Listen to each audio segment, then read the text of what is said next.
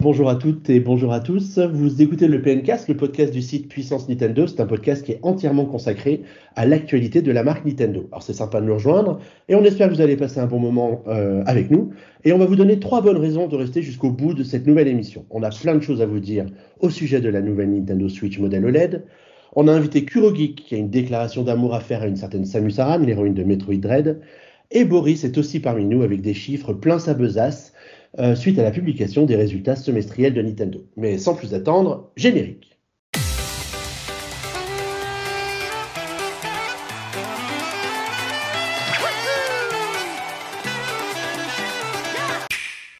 Alors, comme je le disais en préambule, c'est encore tout un programme chargé qui nous attend et j'aurais bien du mal à faire une émission euh, tout seul pour aborder tous ces sujets. Il me fallait donc une équipe de briques et de broc, pardon, je voulais dire de choc et de charme. Donc j'ai donc le plaisir d'accueillir Boris Guillaume, Kurogi et Mickaël à l'autre bout du Skype, puisqu'on est encore à distance. Bonsoir à tous les quatre et merci de m'accompagner pour ce nouveau numéro du PNcast.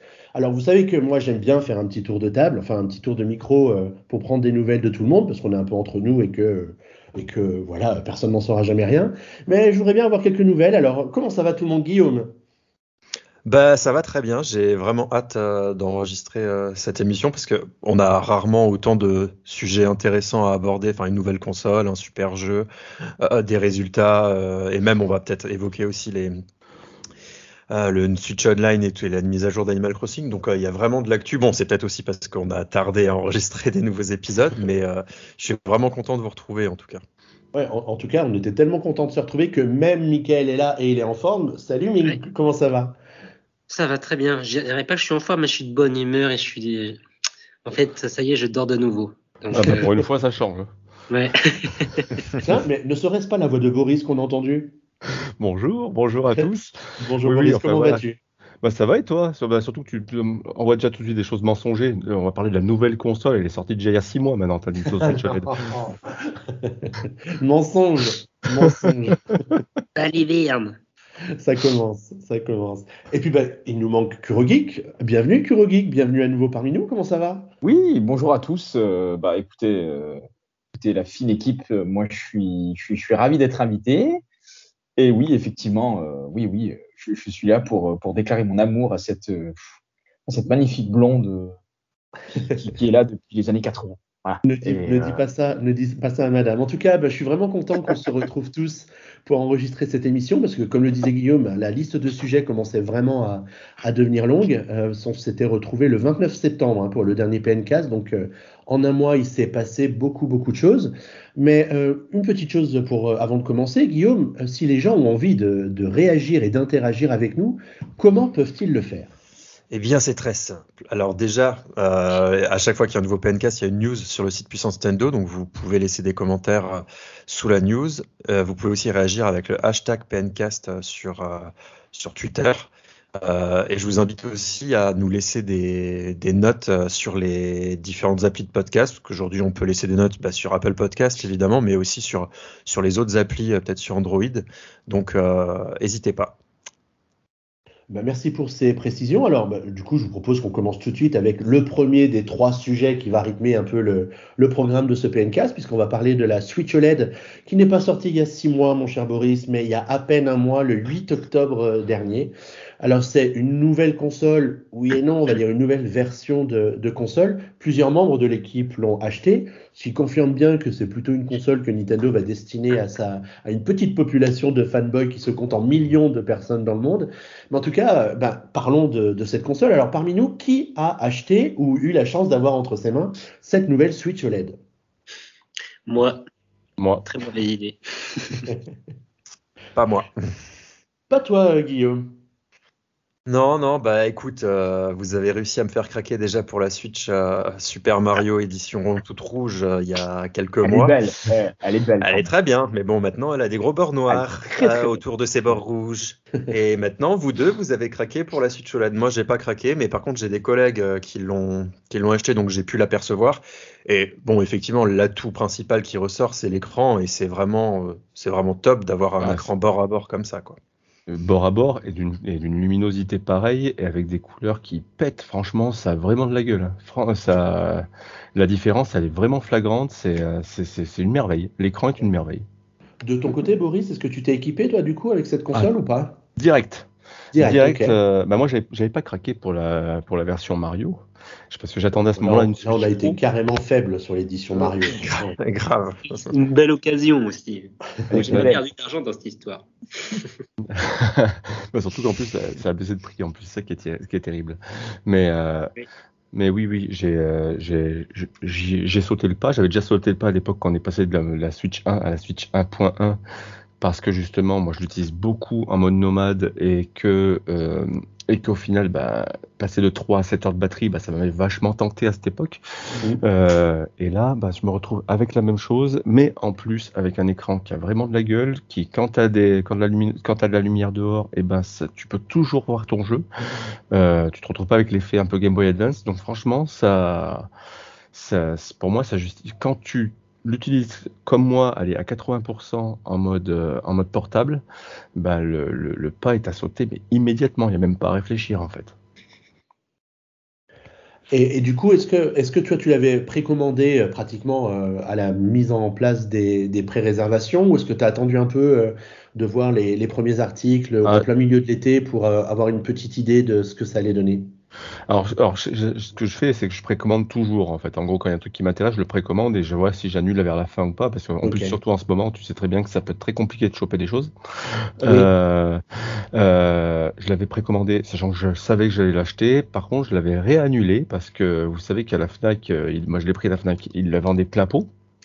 Ouais. Il la vendait plein pot et à 360 euros, alors qu'on pouvait la trouver ailleurs à 310. Euh, et en fait, il y a eu une promotion de rentrée en fait euh, vers fin août et je l'ai annulée pour la re-réserver car euh, au final, on avait le droit à euh, 15 euros par tranche de 100 euros d'achat, ce qui fait, ben, ça faisait déjà 45 euros de bon d'achat. Et au final, ce qu'a fait la Fnac, c'est que le jour de la sortie, ben, il a baissé le prix à 310 euros. Donc du coup, ça m'a valu un petit coup de fil au service clientèle de la Fnac qui m'a remboursé la différence sur mon compte en fait. Puisque du Ah, coup, oui. vu qu'il l'avait déjà expédié, euh, vu qu'il l'avait déjà expédié, il avait prélevé à 360 et ils m'ont remboursé la différence. D'accord. Ouais, c'est, faut quand même être un peu filou. Et j'ai eu euh, quand c'est même un les peu filou de 45 leur euros. part parce que du coup, si Ouais. tu les contactes pas, euh, t'as perdu euh, 40 balles. Quoi. Donc j'ai Ouais. eu, la- j'ai eu la Switch OLED pour le prix de la Switch classique, donc Mm. euh, moins de 270 quoi. Et là, c'est à la Fnac, c'est- ils font souvent ça maintenant. Les jeux, par exemple, euh, ils le vendent 49,99€ avec 10 euros de bon d'achat. Euh, et quand le jeu est sorti, bon, t'as plus le bon d'achat, mais ils vendent le jeu à 44,99. Donc, euh, bon, c'est un peu des jeux comme ça. Mais bon, là, c'était quand même énorme. Euh, Je peux comprendre oui. tous les gens qui se sentiient arnaqués. euh, Enfin, pas arnaqués, mais un peu spoilés, quoi. Non, parce Alors, que peut- l'avantage avec la Fnac, c'est qu'une fois que tu as passé commande, tu es sûr d'avoir ta, ta, ta, ta console ou ton jeu. C'est euh, pas l'effet où tu fais du surbooking, comme a pu le faire parfois chez Discount ou d'autres sites comme ça. C'est la, la chance avec la Fnac, c'est que généralement, quand tu as réussi à passer commande, tu l'as. J'ai eu la PS5 comme ça, j'ai eu plein de trucs comme ça. J'ai jamais été déçu sur le niveau des précommandes grâce à eux. Quoi. Alors du coup, on peut peut-être revenir sur euh, ben, les, les spécificités de ce nouveau modèle. Alors la, la première chose qu'on peut dire, c'est que ça a la même dimension que la Switch euh, classique euh, en termes de, de, Oui. de- comment t'appelles ça de, de, de, Bah, de dimension, justement. de dimension et tridimensionnelle. Exactement. Au niveau poids, c'est pas tout à fait pareil. Alors non, elle fait, Ah ouais, non, le poids elle est fait plus 30 lourd, hein. grammes de plus, ouais. Ouais, mais tu le ressens. Franchement, quand tu as les Mm. deux, les deux, moi j'ai toujours, j'ai toujours mon ancienne qui est là. Quand tu les pèses, tu, tu le sens vraiment la différence. hein. Ah ouais, il y en a une qui est, qui est- qui est plus lourde que l'autre? Ah, la Switch OLED est plus lourde et tu et elle a un super centre de gravité. En fait, je trouve que franchement, elle te fait pas mal au bras. C'est-à-dire que tu as, un poids qui fait justement que tu une sorte, tu, tu, tu résistes avec tes bras, mais en même temps, ça te, comment t'expliquer ça? Euh, Elle est, elle a, franchement un super équilibre en fait. Oui, alors, je suis, d'accord, je trouve que le, le poids est peut-être plus au milieu de la console, ce qui fait Ouais. que c'est bien réparti euh, euh, comme, tu le, comme tu le décris. Par contre, c'est vrai qu'au bout d'un moment, tu as quand même tendance à vouloir poser tes avant-bras euh, parce que ça fait quand même lourd. Euh, alors, je me rappelle pas parce qu'en en fait, avant, je jouais surtout sur la télé et puis bah, du coup que j'ai la OLED, je joue plus en portable. Donc, je me rappelle pas si j'avais cette même sensation en jouant à la Switch classique. Si au bout d'une demi-heure, tu trouves pas que c'est pas quand même un petit peu lourd et, et que presque instinctivement, tu as envie de poser tes avant-bras pour te reposer un peu en jouant. Alors sinon, tu peux aller faire de la muscu aussi, ça peut. Ça, ça me ferait peut-être pas de mal, effectivement. je, je voudrais pas qu'on aborde ce débat ce soir. Je pense que la capacité d'enregistrement du podcast ne le permet pas. Après, ce qui est intéressant et que je vais passer pour le rabat-joie, moi je l'ai prise au début, j'étais pas trop hypé, j'ai profité également d'une offre euh, à Micromania où elle reprenait du coup une PS4 à 200 euros. Et en fait, euh, au début, j'étais pas trop hypé, j'ai vu cette offre, ça m'a un peu hypé, j'ai lu des avis, ça m'a, je me suis dit, ah ouais, finalement, les gens, ils étaient comme moi, ils y attendaient pas grand chose. Et au final, je pense que je me suis trop re-hypé hein, et au final, je dirais que je suis presque pas, pas tellement déçu, mais je, je trouve pas ça si fou que ça, le, le gain euh, de l'écran. Les couleurs, j'ai trouvé, bah, je, je les ai réglées hein, parce que au début, elles étaient très saturées. Ça fait un peu comme vous avez euh, un téléphone Samsung genre à la Fnac et vous voyez ces couleurs qui pètent, mais qui sont très très euh, très très vives, très euh, peu naturelles. Ouais. Et la grosse différence, je sais pas. Moi, j'ai pas, j'ai pas eu d'effet waouh. En fait, ce que je suis content, c'est juste que l'écran soit plus grand, mais le, le truc des couleurs ou que ce soit technologie OLED, bah, Ah. c'est des yeux de novice. J'ai pas ressenti Ouais, de. alors Je te, je te c'est trouve bizarre. dur parce que franchement, la Ouais. OLED, ça, ça change vraiment tout. hein. Mm. Là, moi, je trouve au niveau, justement, au niveau des couleurs, peut-être c'est plus saturé, mais aussi c'est un petit peu le but de, de l'OLED, c'est que tu te retrouves avec des vrais rouges, des vrais noirs. En fait, t'as pas de gris en fait intermédiaire ou t'as pas de, enfin, tu te retrouves avec des vraies couleurs en fait. Et je pense que c'est après, vraiment tous un les goûts public est la très nature. pointu au final. Le grand public, je, je pense pas qu'ils se rendent vraiment compte. Et pourtant, à l'origine, je me, je me dirais pas dans le grand public, mais bon. euh, Mais- Mais surtout que le, le OLED, c'est fait pour les jeux Nintendo, quoi. Nintendo qui justement fait des jeux très colorés. Je veux dire, le OLED, c'est clairement fait pour, pour leurs jeux. Moi, je je- j'étais possesseur de la PS Vita, je l'ai toujours d'ailleurs. La première, la première du nom. C'est vrai que passer de la Vita à la 3DS à l'époque, c'était, ah, bonjour les yeux, quoi.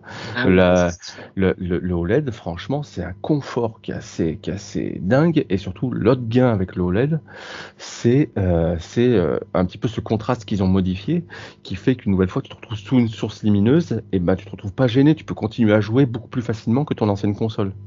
Ouais, ouais, mais je sais pas. Moi, je dois pas être hyper sensible à ça, assez étonnamment. euh. Ouais, alors après, euh, tous les, tous les gens sont pas sensibles à, aux couleurs vives de la même façon. Et donc, en fait, ben voilà, ça y est, t'as encore une exception culturelle, Ming. Qu'est-ce que tu veux que je te dise? Ou, euh, Voilà, je le rabat joie, tu les- sais. Eh, couleurs oh, vives te plaisent moins. Merci. solidarité, hein. Solidarité avec les yeux bridés, alors s'il vous plaît. C'était pas du tout Pas moins ça. bien, ok Non, mais allez, allez, jouer la minorité brimée, c'est bon, c'est bon, on vous entend. Kuro et Ming pour la vie. Alors faites gaffe. Hein.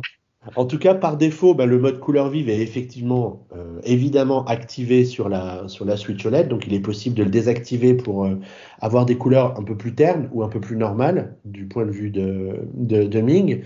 Après, ça dépend peut-être aussi des jeux auxquels tu joues sur ta Switch, parce que ce qui Bah, là, marche bien pour un Mario pour Kart. Pardon, c'était pour quel jeu? Euh, J'avais joué à Catherine. Et- Ouais, mais du coup, c'est. Ah, mais ça, c'est, tu parles d'un jeu déjà a- qui est fait, fait d'abord pour la Ouais. télé. Ouais. Catherine, c'est un jeu d'abord PS3 et Xbox euh, Ah, 360. mais non, c'est fait pour jouer sur une télé, c'est pas, pour- c'est pas fait pour jouer sur un petit écran. Donc déjà, ne serait-ce que de base, Ouais, je suis pas tellement d'accord, ça se joue bien hein, sur petit écran. Ah non, ça- mais je suis, je suis d'accord avec toi, mais je veux dire, l'affichage, l'affichage est prévu pour, une, gra- pour, un, pour un grand environnement et non pas sur un petit. Donc forcément, déjà, tu pas le même, t'as, un niveau de détail qui va être ultra compressé. Euh, ensuite, c'est un jeu assez Mhm. sombre, c'est pas non plus le jeu où ça pète dans tous les sens au niveau des Oui, couleurs. mais le- justement, l'OLED, c'est pour voir les noirs aussi. Oui, oui, bien sûr, mais une nouvelle fois, c'est, c'est, c'est au niveau de la, la- de, de l'affichage. Une fois, là, ce que je te dis, c'est que là, tu avais un jeu qui était prévu pour être mis sur une télé, euh, pas une, une télé écran plat de l'époque, c'était 60, 80, 80 cm ou un truc comme ça. Là, tu compresses toutes les données, tu compresses tout, tu sais même pas comment ça, d'ailleurs, ça a été un peu fini à la pisse, euh, la version Switch de, de, de Catherine.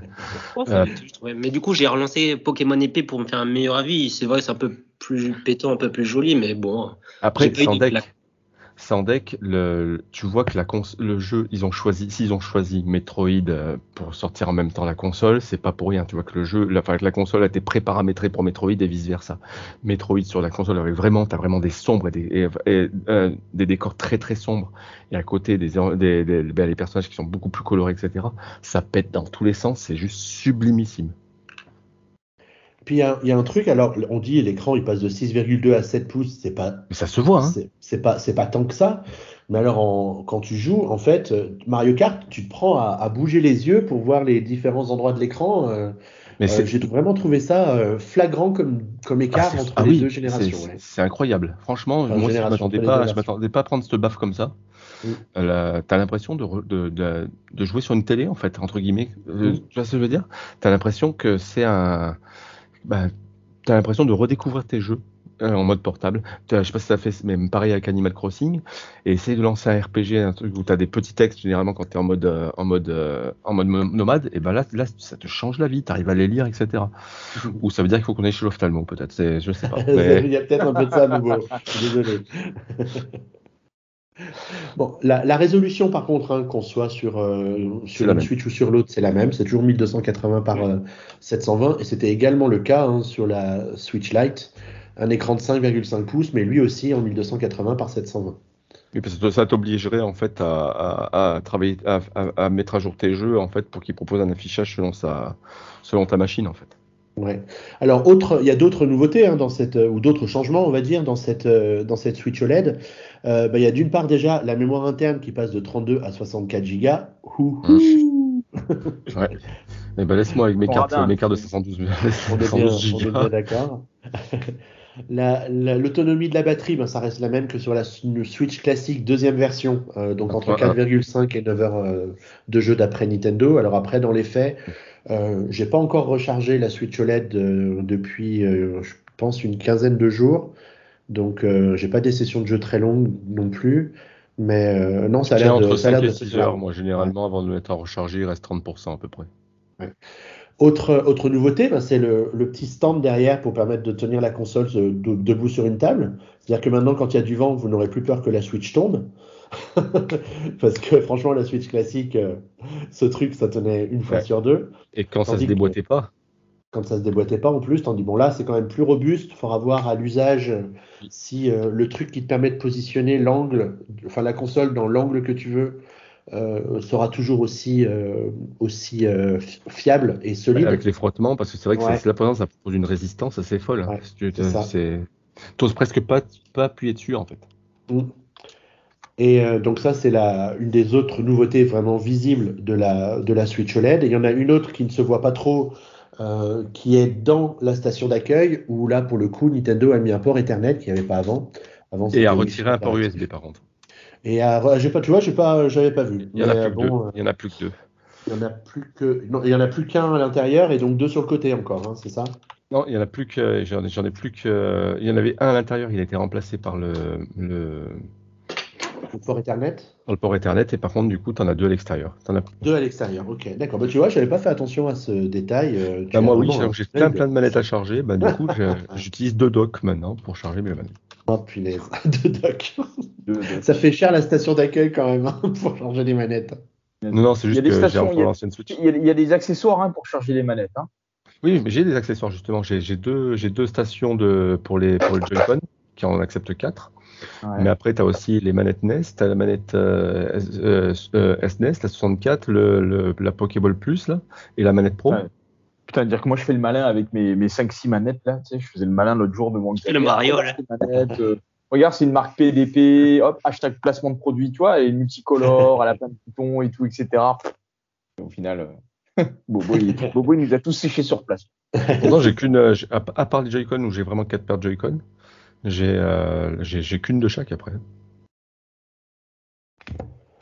Alors, la console est disponible dans deux coloris. Euh, la couleur blanche, que je trouve vraiment super Ah, réussie. je sais pas ce que tu en penses, euh, Elle est- Hugo. Ah, elle est magnifique. Franchement, je, je, je- j'adore.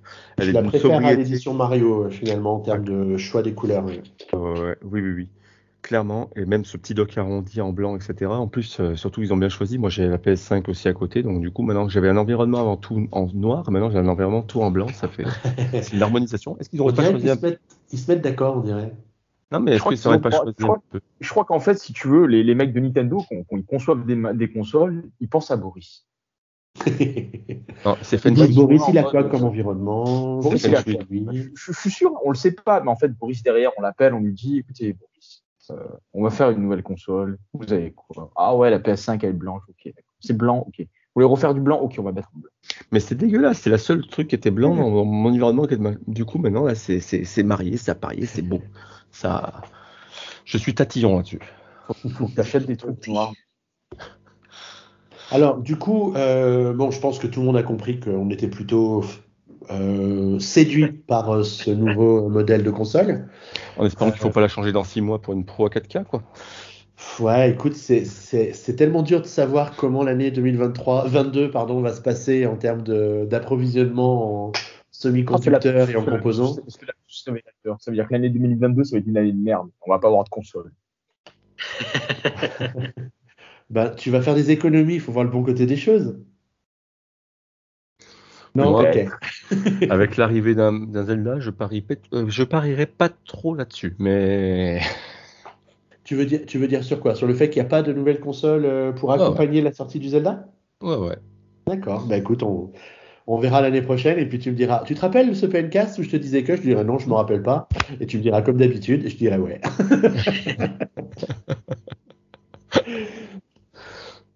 Bon, en tout cas, si, si parmi les, les auditeurs qui écoutent le PNcast, il y en a qui ont craqué pour la Switch OLED, ils peuvent nous expliquer euh, bah, pourquoi ils ont craqué, ce qu'ils en pensent, parce que c'est intéressant d'avoir le point de vue de chacun euh, après peut-être un mois de recul sur l'utilisation de la, de la nouvelle, euh, de la nouvelle version.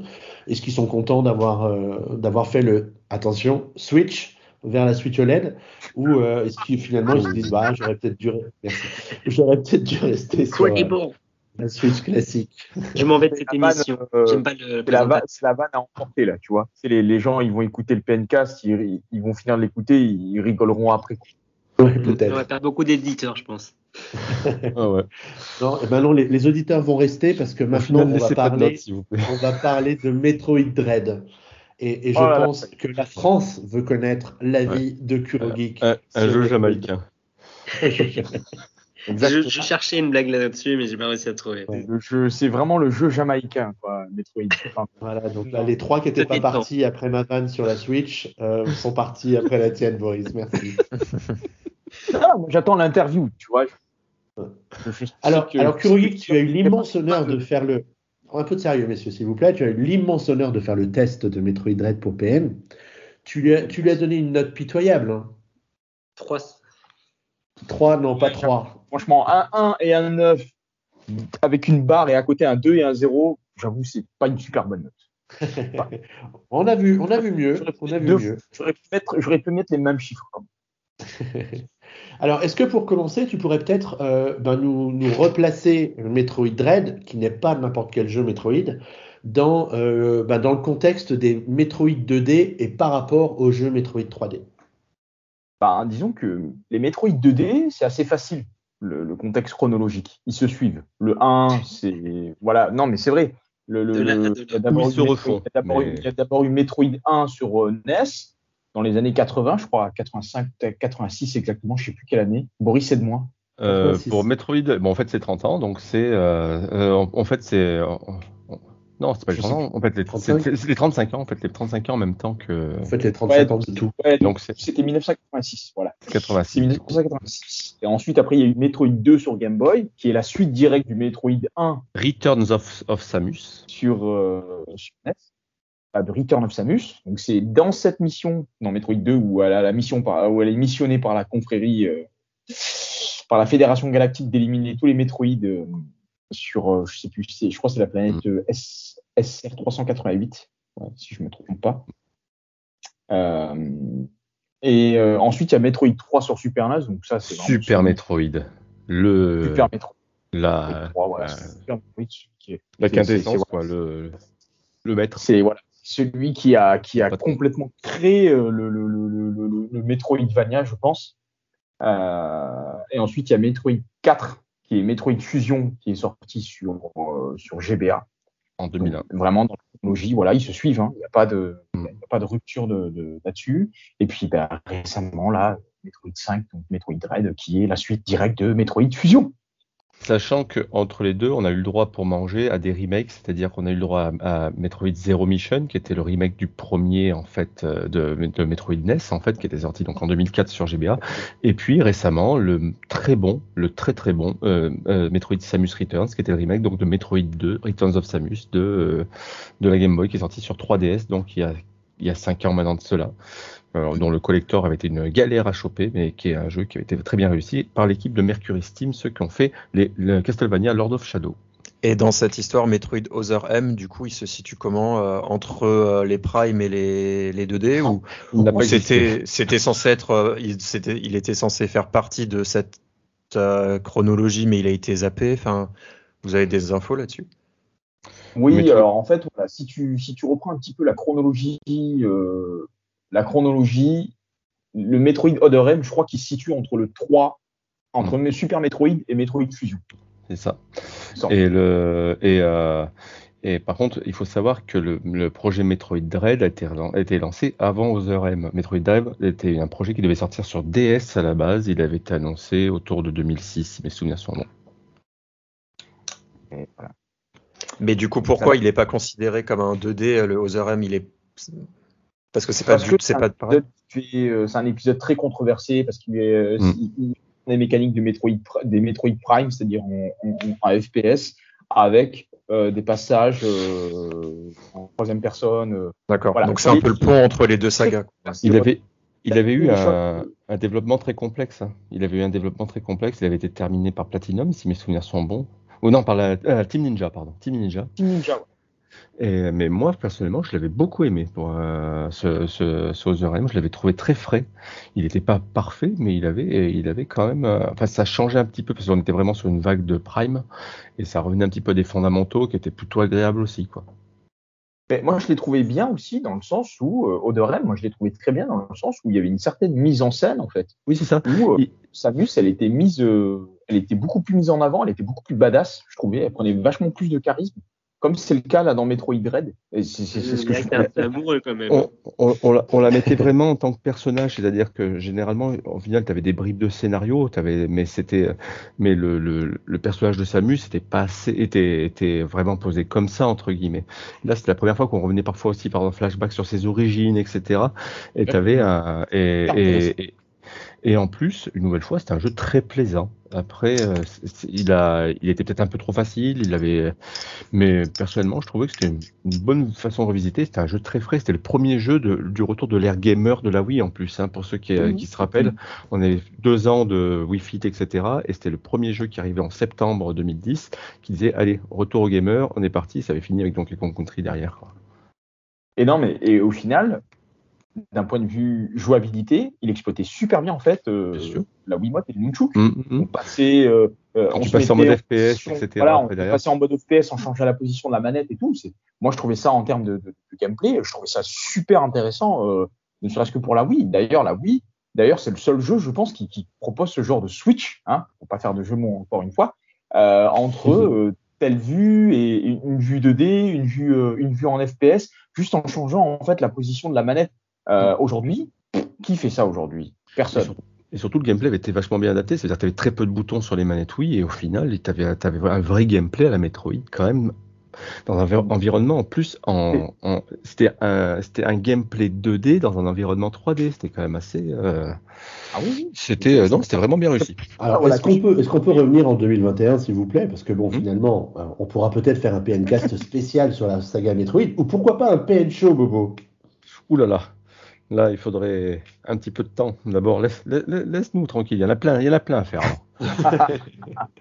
Est-ce que, est-ce que euh, bah. Kurogeek, tu pourrais revenir sur le principe de Scare Metroid 2D finalement euh, Euh, et- allez, au- aujourd'hui, il y en a plein qui emploient ce terme. Ils emploient tous Metroidvania. Mais euh, bon, allez, on va dire que les jeunes d'aujourd'hui, ils ont, ils, ils ont pas forcément connu en fait les sagas, au- à l'ori- enfin, les, les, les deux sagas originaires de ce terme-là, c'est-à-dire Metroid et Castlevania. Alors, quand je dis Castlevania, c'est pas les premiers Castlevania qui sont plus de la plateforme et du jeu d'action.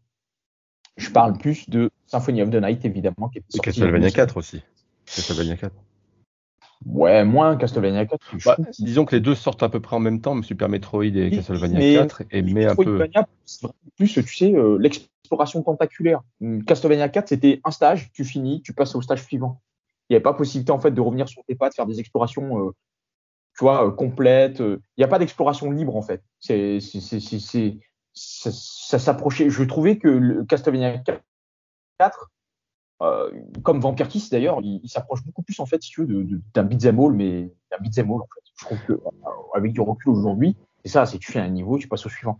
Et après, alors, il faut pas oublier qu'en parallèle, donc en, en 93, en parallèle de, Super Metroid, sort sur, sur PC Engine Rondo of Blood aussi, quoi, de Castlevania. Oui, ah, c'est ça. Il y avait Rondo Blood aussi, qui lui aussi. Euh, voilà, mais je trouve que vraiment euh, dans la saga Castlevania, ce qui a vraiment lancé l'aspect le, euh, exploration tentaculaire qui est propre au Metroidvania, en l'occurrence à Metroid et à Castlevania, je trouve que c'est Symphony of the Night. Symphony of the Night, c'est vraiment le premier avec, avec Super Metroid, je parle bien de ces deux épisodes-là, euh, euh, qui ont euh, vraiment lancé euh, l'exploration, euh, enfin, qui ont vraiment lancé le genre. Le principe d'un Metroid en 2D, c'est quoi? C'est vraiment ce que je dis, c'est une exploration tentaculaire. À partir d'un point A, on va explorer plein de zones. Et tu vas faire des allers-retours. Et on va faire plein d'allers-retours. Et on va trouver ben, plein de power-ups qui permettent de, bah, de, continuer à explorer, d'affronter des ennemis plus puissants, de revenir en arrière, trouver des secrets qui vont encore déboucher sur des capacités améliorées ou alors simplement des, améliorations de statistiques qui vont permettre aux joueurs en fait de devenir plus puissants et encore euh, voilà continuer son exploration. Euh, ça c'est le principe même des Metroidvania. Alors dit comme ça, ça peut paraître un peu redondant, mais mais, mais, mais en fait, non, la, la, la, sauce prend et c'est vachement intéressant parce qu'il y a plusieurs licences qui, voilà, par exemple dans Metroid, il n'y a pas d'XP, c'est vraiment des power-ups, des pouvoirs qu'on trouve, alors que dans Castlevania ou, ou d'autres Metroidvania plus récents qui s'inspirent plus de, de, mécaniques de RPG, on prend de l'XP, on récupère des équipements, on change d'armes, euh, voilà, plein de choses. Donc c'est c'est vachement intéressant en fait. Bah, disons que la force des Metroidvania dans, dans, le, dans le game design, c'est que c'est hyper gratifiant pour le joueur. C'est-à-dire que tu es toujours récompensé. C'est-à-dire que tu peux te perdre. Moi, ça m'est arrivé encore dans Metroid Dread de me perdre, de pas savoir où aller, de faire le tour, de, de, tourner en rond pendant un moment. Et à un moment donné, par, bah, par, par chance, je vais tirer sur un endroit, etc. Ça va m'ouvrir, ça va m'ouvrir une porte, ça va m'ouvrir un passage caché qui va me permettre de récupérer un, un power-up, de pouvoir repartir après. En fait, en gros, c'est l'eau de la curiosité. C'est-à-dire que tu peux tourner en rond dans ces jeux-là, mais tu as toujours un moment où tu vas avoir un petit peu la, bah, la lumière, en fait. C'est-à-dire que tu vas, tu, tu, tu, vas trouver, en fait, le, tu, vas, tu vas trouver ton Graal pour pouvoir replonger et repartir pour 2-3 heures d'aventure directement. C'est hyper gratifiant pour le joueur. En fait, tu es vraiment récompensé dans ton action, en fait. Et, et, encore plus, je trouve, dans un Metroid. Je parle pas du Metroidvania. Je trouve que ce que tu décris, c'est encore plus vrai dans un Metroid. J'ai trouvé aucune, j'ai trouvé aucune saga de Metroidvania, hein, c'est-à-dire des jeux qui s'en inspirent, qui soit aussi euh, dans l'exploration qu'un Metroid. Metroid, vraiment, enfin là, vraiment, en tout cas moi pour le Dread, ça faisait longtemps que j'avais pas éprouvé ce genre de sensation. Et mm. pourtant, je suis fan de Metroidvania. Ça faisait longtemps que j'avais pas éprouvé de, ce, de ces sensations-là, en fait, d'exploration. Il m'est arrivé vraiment de vraiment pas du tout voir le temps passer et pourtant de me perdre comme pas possible. Là où il y a d'autres Metroidvania où ça m'aurait fait chier, là, clairement, Metroid, Metroid Dread, mais j'étais content de me perdre. Euh, je trouvais plein de passages Bien secrets. Enfin, c'est vraiment, euh, c'est voilà, c'est euh, c'est de l'exploration continue et on est et voilà comme dit Boris, on est content de se perdre, on est content de se perdre, on est content de d'avancer, on tombe sur des trucs, on est là, fait ah ouais, putain ça débouche là. Ah ouais, ok, d'accord. Ah ben sympa. Bah je continue. Paf, et on continue, on continue. Et surtout, tu es content de, de, de, réussir à avancer. C'est-à-dire que quand tu es perdu, quand tu tournes en rond, etc., parfois ça te fait enrager, parfois tu abandonnes, tu retournes le lendemain, etc. Et dès que tu as trouvé, ça paraissait évident et tout. Et c'est, comme une nouvelle fois, c'est le joueur est constamment récompensé. Et pourquoi on aime perdre aussi, c'est qu'on parle du level design, mais le, sound design du jeu, des, enfin, des, des Metroidvania en général, mais surtout dans celui-là, est, complètement réussi. C'est-à-dire que tu as une, atmosphère, tu es happé dans l'atmosphère du jeu, c'est ce qui te permet de te perdre en fait dans ce jeu-là. En. Mmh. ouais, je suis d'accord. Très très bonne ambiance. Euh, alors, du coup, on comprend bien que vous retrouvez dans ce Metroid Dread ben, tous les ingrédients qui font un Metroid ou un Metroidvania réussi. Mais est-ce que ça apporte quand même des choses nouvelles au genre ou des choses euh, que vous n'aviez encore jamais vues et que vous trouvez tout à fait légitimes dans le contexte d'un jeu Metroid? Hmm, Moi, perso, il y a plein de nouvelles mécaniques qui ont été ajoutées. Alors, je ne sais pas si, alors je pense pas en fait que ce soit des choses que j'ai jamais vues dans d'autres genres de jeux vidéo. Euh, oh, mais en tout cas, c'est des choses qui existent dans d'autres genres. En tout cas, moi c'est ce que je pense. Mais en tout cas, elles étaient inédites dans un. Enfin, je sais pas si c'est inédit parce que bon, il y a plein de Metroid, il y a plein de Metroidvania, il y a sans doute plein de plein plein de jeux chez les indés où ils ont développé ces idées. Mais euh, en l'occurrence, voilà, euh, je, je, trouve qu'il y a une meilleure lisibilité sur euh, la carte parce que bien souvent, bah, la carte contaculaire elle est immense et c'est dur de s'y retrouver. Mais là, je trouvais que c'était sympa de, de, bon, il y en a plein qui sont pas forcément d'accord avec moi, mais moi je trouve que c'est plutôt sympa de pouvoir euh, voir à combien de pourcentage on est de, de complétion en fait de sur, le, sur notre recherche des, des améliorations. Bah ça c'est tiré de la série Prime, hein. c'était déjà le cas sur, sur, sur, Prime déjà tu pouvais le voir. Donc voilà, euh, on voit clairement, euh, on voit clairement où sont situés les power-ups, les super missiles, enfin les missiles, les recharges de missiles, les tanks d'énergie, euh, les super bombes et tout. Euh, il y a une super mise en scène et là je suis content parce que du coup voilà on retrouve cet aspect qui était super bien dans Other M, on retrouve cette mise en scène de Samus Aran où clairement Samus Aran, je suis désolé, mais elle déchire quoi, elle a classe dans les ah cinématiques, elle, est, elle, est, elle, est, géniale. Elle a le costume au début là en bleu blanc etc qui a, enfin moi je trouve que ça, ça elle déchire. Et est-ce que, est-ce que les ennemis, enfin les, les petits, les robots euh, qui sont un peu les ennemis les plus mis en avant par le, par la communication du jeu, c'est quelque chose de nouveau, à savoir que euh, c'est des phases de, un peu d'infiltration parce que c'est des robots qui ont été, euh, qui ont été un peu retournés et qui du coup vous attaquent euh, durant, dans, dans, des, dans des zones spécifiques du jeu et du coup on peut pas on peut pas vraiment les tuer et donc il faut réussir à les éviter jusqu'à ce qu'on trouve euh, l'arme qui pourra euh, faire en sorte qu'on puisse les tuer. Est-ce que ça c'est nouveau dans la saga Metroid? Alors c'est nouveau et alors si c'est quand même relativement nouveau cette partie plutôt infiltration un peu éviter. Ils reprennent, je trouve, les mécaniques de. Ils reprennent en fait, je trouve, ce qui est quelque chose qui était super bien dans Metroid Fusion euh, l'angoisse et, et, la chasse euh, que le SAX, pour ceux qui ont joué, ils savent ce que c'est. Pour ceux qui n'ont pas joué, bah, je suis désolé, mais bon, c'est un peu long à expliquer. Mais en tout cas, voilà, l'antagoniste de Metroid Fusion, c'était ça. C'était euh, un, un, un, un, ennemi qui, qui vous chassait, qui vous traquait, et effectivement, quand vous le voyez, seule solution, c'était la fuite. Bah, là, dans Metroid Dread, ils ont su refaire ce genre de choses. Mais je dirais même que les, les, les qui, qui, qui, qui, mettent en place en fait des phases de gameplay pour affronter les ennemis qui flirte avec le FPS. Il y, a des, il y a des moments donnés où il faut viser euh, le, le, le, voilà, il y a, ça flirte un petit peu avec le FPS. C'est pas toujours réussi cette passage-là quand tu vas tirer sur dur. le. Ah, bah, c'est dur et c'est pas, enfin, c'est voilà. pas ce qui est plus justifié. Il faut, il faut euh, je, je, voilà, moi je moi, je, je, alors, je dis pas que c'est parfait. Je trouve que c'est intéressant dans le sens où il faut bien se positionner, l'angle et tout, etc. Viser de haut en bas et tout, et tirer au bon endroit. Ouais. Pour le, pour le premier, c'est compliqué, mais je pense que pour les suivants, après, vu qu'il y en a plusieurs, euh, on s'y fait. Il faut être bien éloigné, et puis après, ça, ça va tout seul. Oui, mais en fait, c'est, disons que c'est tellement des personnages en fait que tu, bah, tu les évites euh, très souvent. C'est-à-dire que souvent, en fait, en gros, leur zone de chasse aux ennemis, c'est à peu près le le, le, la zone centrale, la zone à fouiller où tu es à ce moment-là, en fait. Et donc, à chaque fois que tu veux passer d'une salle à l'autre, souvent tu te retrouves dans cette zone-là. Et en gros, tu arrives toujours avec ce petit, ce petit prissement, etc., qui te dit qu'il y en a un prêt, etc. C'est des moments, l'attention fonctionne énormément. Par contre, ce qui est dommage, c'est que vu qu'ils en ont fait entre guillemets les les, euh, les gros moments évités, bah, je trouve que ça quand tu te retrouves avec l'arme, c'est tellement, finalement, c'est chiant au début pour viser et tout.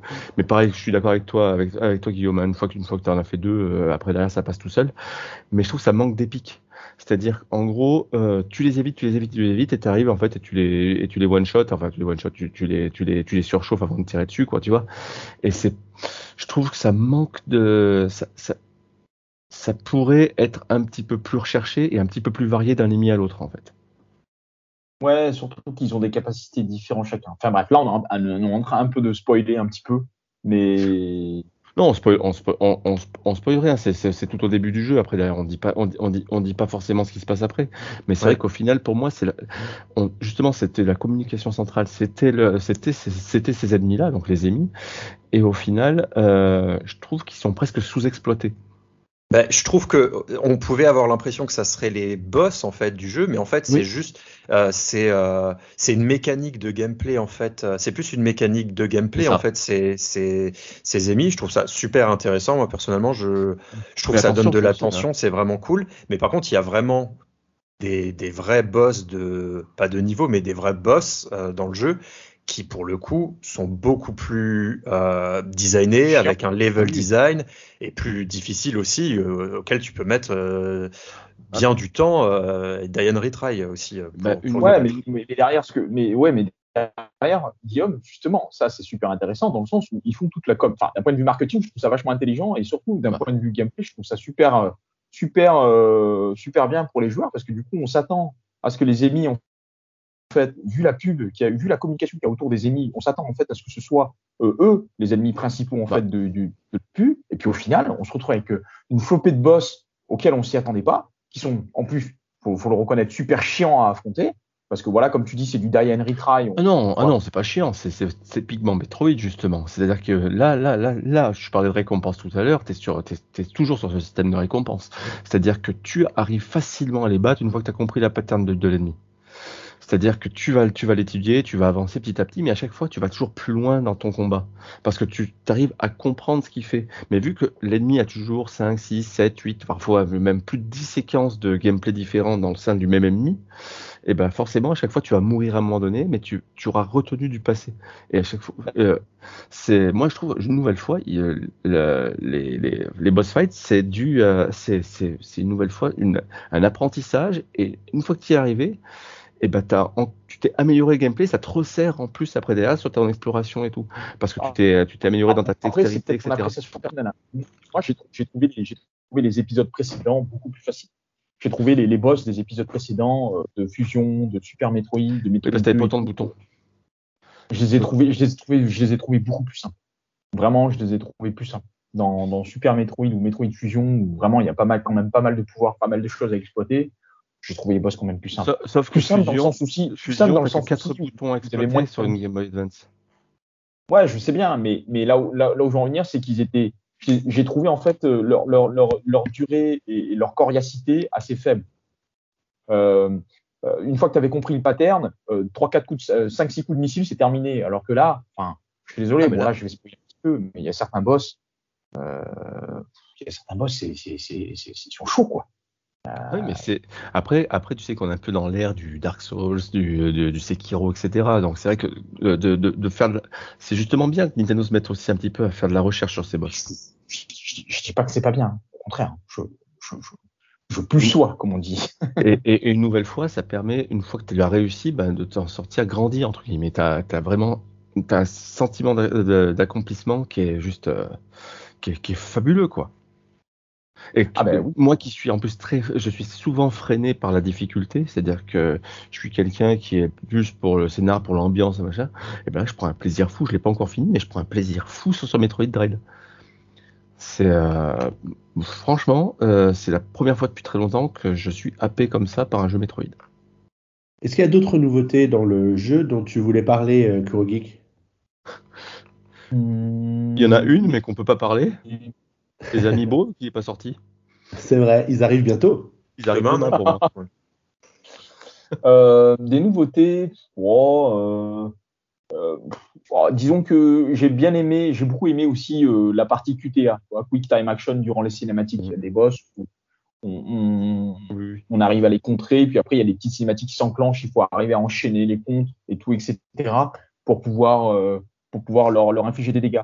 Et je trouvais que c'était sympa ça aussi. Ouais, c'est un moyen de rythmer un peu le combat. Euh. Exactement, un moyen de bien rythmer le combat et encore une fois de mettre en avant cette mise en scène qui rend Samus charismatique.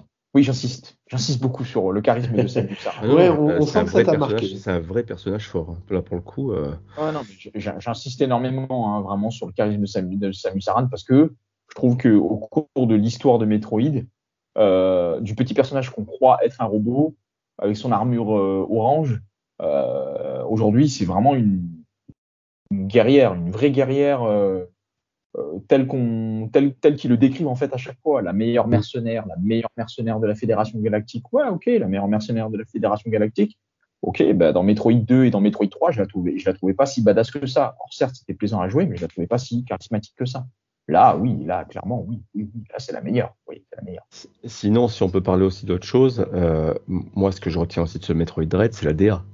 Autant à l'E3, quand elle était présentée, ben, j'ai un petit sentiment, un petit pas de recul par rapport au fait, c'est que je trouvais euh, les fonds très jolis, mais au final, l'avancée très vide. Et au final, c'est pas du tout ça. Le jeu est sublime, il y a une cohérence graphique qui est folle. Euh, une nouvelle fois, je l'avais dit, sur la LED, ça, ça, ça, ça sur, la, sur, la, modèle LED, ça pète dans tous les sens, c'est sublime. et t'as plein de détails de partout. C'est, t'as une animation qui est ultra fluide. Ça, c'est un jeu 2D, mais qui a, les, qui a l'envergure d'un triple A visuellement. C'est, je, ah, franchement, je, je, je, le trouve très très réussi. Et parlons même pas du son. Une nouvelle fois, je vous dis, le, le, le, le, le sonore design du jeu, le sound design du jeu, il est juste fabuleux. La mise en tension, elle est dès le début, que ça soit, bah, que ça soit dans, dans, dans, le jeu avec les musiques, avec avec euh, les bruits, etc. Mais aussi dans les petits moments off. C'est-à-dire, tu te retrouves quand tu te retrouves à faire les sauvegardes, etc. Tu te retrouves parfois avec une grosse boule qui va te parler et tout. Ça fait des messages de la fédération et tout pour te parler de pour parler de, de, des émis justement, de, de donner trois, trois, conseils. Même là, leur voix, elle est un peu trafiquée, trafiquée, un peu un peu comment dire digitalisée et ça. Tout, tout en même temps, c'est normal. Tout maintient dans le, dans, dans, le stress, en fait. Et c'est génial. Franchement, génial. Le, scénario, il est, il, est, il est, super cohérent. Hein, parce que, oui, oui. tu dis, la, la, encore une fois, j'insiste vraiment sur la, sur la, sur la, ouais, la mise en scène qui, qui renforce justement ce côté direction artistique qui est très, très réussi. Ouais, voilà. Encore une fois, je, je, je, je suis d'accord là-dessus aussi. Par contre, là, là, moi où je suis un peu déçu, où toi là, justement, tu mets en avant l'ambiance sonore, c'est qu'effectivement, il y a, il y a une ambiance sonore qui est très, très bonne Là, je ne le nie pas, mais euh, selon certains environnements, j'ai trouvé que ça manquait un peu de punch. Genre, tu vois, quand je, compare par exemple dans Metroid 3 des, des, des, des, des mondes comme Brimstart, où c'est un biome qui est très vert, très vivant, avec plein de créatures, la, la, petite mélodie qu'il y a derrière, elle a, du peps, elle a du punch, il y a plein d'instruments. Euh, alors que là, par exemple, il y a des zones qui sont pareilles, très vivantes, très colorées, mais le, le fond musical ne, n'est pas aussi vivant en fait. Ça reste non, c'est je parle vraiment de son design. Je, dis, je parle pas forcément de l'OST, mais je parle vraiment de son design qui te maintient quand même dans le dans l'ambiance quoi. Après oui. par contre les musiques sont pas les, les enfin l'OST n'est pas sensationnel, c'est-à-dire que c'est pas le thème d'ouverture de Metroid Prime, c'est pas des tu il y a pas de thème que tu vas retenir en fait par contre au final. Ouais, non non mais oui, là-dessus voilà. Euh, mais effectivement oui sur la direction artistique, enfin là on va encore parler des ennemis, mais même on débarque dans une zone où les ennemis sont en chasse. Hmm. Enfin, l'écran. Ah, mais l'animation, le ouais, voilà, les petits, les petits détails. se floutent, il y a plein de parasites sur l'écran. On a vraiment l'impression, en fait, qu'on est dans une zone de non-droit. On est là en mode, merde, euh, je, je, je, suis où là? Il euh, y, a, y, a, y, a, des parasites et tout, etc. Enfin bref, ouais, ça, c'est, voilà, c'est. Et dès qu'on sort de là, cette musique avec ces petites touches d'aigus derrière, etc. Ouais, bien sûr. Voilà. Donc euh, oui, là-dessus, ouais, je suis d'accord. La direction artistique, euh, ah, molto, ouais, molto belle. En tout cas, on sent qu'il y a une vraie ambiance. Et pour, vous dire, c'est que moi je joue surtout sur, donc euh, sur la OLED en mode portable, en casque. Euh, oui, oui, le, son, il est oppressant par moment. Oui, oui, oui. Oui. Euh, mais, clairement, hein, c'est. Enfin, si, si, les gens ne supportent pas des petits moments d'angoisse et de stress, parfois on a vraiment l'impression de, limite peut-être des fois, d'être dans un Resident Evil où ça va te sauter dessus, tu sais pas ce qui va t'arriver. Et puisqu'on oublie souvent d'en parler d'ailleurs, euh, même donc en mode docké, euh, l'animation souffre jamais, euh, t'as pas de ralentissement, peut-être un petit peu de, de temps en temps quand t'as un, as un combat de boss, quand tu tires un peu trop de missiles, ça peut parfois, euh, mais au final peut-être que d'ailleurs ça, ça, devait être un peu mis à jour là avec euh, la mise à jour qu'il y a eu aujourd'hui. Mais le, mais sinon, non, non l'animation est parfaite. Les émis, ils sont impressionnants en fait parce qu'ils apprennent, en, ils apprennent en même temps que toi à évoluer en fait. Et, et, et, et tu le vois, tu le vois sur leur déplacement. Leur déplacement est imprévisible au final et c'est, euh, franchement non, chapeau, chapeau, car euh, le jeu payait pas de mine lorsqu'il avait été annoncé. On était très content de retrouver un Metroid 2D, mais c'est vrai que, euh, que les premières impressions laissaient un peu sur la réserve et au final ils ont fait un jeu qui est, fabuleux, fabuleux. En tout cas, vous avez donné plein d'infos sur, sur le jeu. Alors, on va peut-être pas rentrer dans l'histoire de Metroid Dread pour laisser aux gens le, le plaisir de le découvrir. J'imagine que bah, la difficulté du jeu, euh, est-ce qu'elle n'est pas de nature quand même à en rebuter certains euh, Elle est progressive. Elle est progressive. Donc, okay. Je dis, moi, je suis pas, je suis pas un adepte de ce genre de jeu à la base. J'ai joué à tous les Metroid, j'en ai jamais fini aucun, car au bout d'un moment, ça devient trop dur. Et là, ça fait un mois que je suis dessus, j'ai dû faire 7-8 heures dessus et, euh, et je, je, continue à avancer. C'est-à-dire que. Et une nouvelle fois, je, suis rebuté, de base par les boss euh, trop durs. En fait, je suis pas très très bon, je suis pas très dexter en fait quand manette en main. Et là, malgré qu'il y a vraiment un besoin d'apprentissage, et eh ben c'est un plaisir. J'y arrive vraiment. C'est euh, non sans déconner, c'est tu peux arriver de très loin dans, dans, dans, la saga et tout de suite prendre ton pied dedans parce que tu es happé par cette ambiance, parce que tu as envie d'en découvrir plus. Après, il faut être forcément un petit peu curieux, il faut, il faut pas avoir peur de tourner en rond pendant 20, 30 minutes jusqu'à trouver la, la, la entre, entre, guillemets la porte de sortie qui va pouvoir te faire avancer. Mhm. Mais une nouvelle fois, tu es toujours récompensé. Du moment où tu es curieux, tu es toujours récompensé et tu as la carotte pour te faire avancer en fait. Alors Nintendo a été très malin, hein, puisque quelques semaines après la sortie du jeu, ils ont proposé une démo. Donc ceux qui doutaient de leur euh, capacité à aimer ce Metroid vont pouvoir simplement faire la démo et puis euh, peut-être se laisser convaincre d'acheter ensuite euh, l'édition standard du, du, jeu dans le commerce ou sur, ou sur l'eShop. bon, bah, Kurogi, qu'on te demande pas si tu recommandes ce jeu, 19 sur 20 sur PM, ça veut un peu te dire. mais bon, tu peux peut-être nous faire peut-être un petit résumé comme ça de ton, ton avis en, quelques mots, et puis après on va, on va enchaîner parce que l'heure avance. Dire c'est mieux. Alors, alors, euh, moi, j'ai pas trouvé de, de, j'ai pas trouvé spécialement euh, de points négatifs au jeu. C'est, c'est, c'est des, je chipote, hein, mais vraiment, je chipote. Quand je parle de, non, mais quand je parle de l'OST en disant qu'il n'y a pas de thème musicaux fort, là, je chipote. Je chipote un petit peu. Euh, mais globalement, euh, je, pense, euh, ah, Boris a très bien résumé les choses là, euh, et, également aussi au niveau de la difficulté. Je pense que voilà, la difficulté pour moi c'est c'est pas un point négatif pour ce titre parce que bon, au final, ça fait plaisir. On est dans l'ère où les gens, où le mode try and retry est, est à la mode. Nintendo s'adapte, ils le font très bien. Euh, les Metroidvania, c'est même plus à prouver en fait que c'est un succès. Donc clairement, pour moi, c'est le Metroidvania de l'année. Si vous voulez faire un Metroidvania, courez acheter Metroid Dread. Les autres à côté vous paraîtront un petit peu fades. Alors il y a quelques titres que j'attends avec impatience. C'est pas l'endroit pour en parler, mais en tout cas voilà, sur toute l'année 2021 de tous les Metroidvania que j'ai fait, c'est vraiment celui-ci le meilleur. C'est vraiment le best.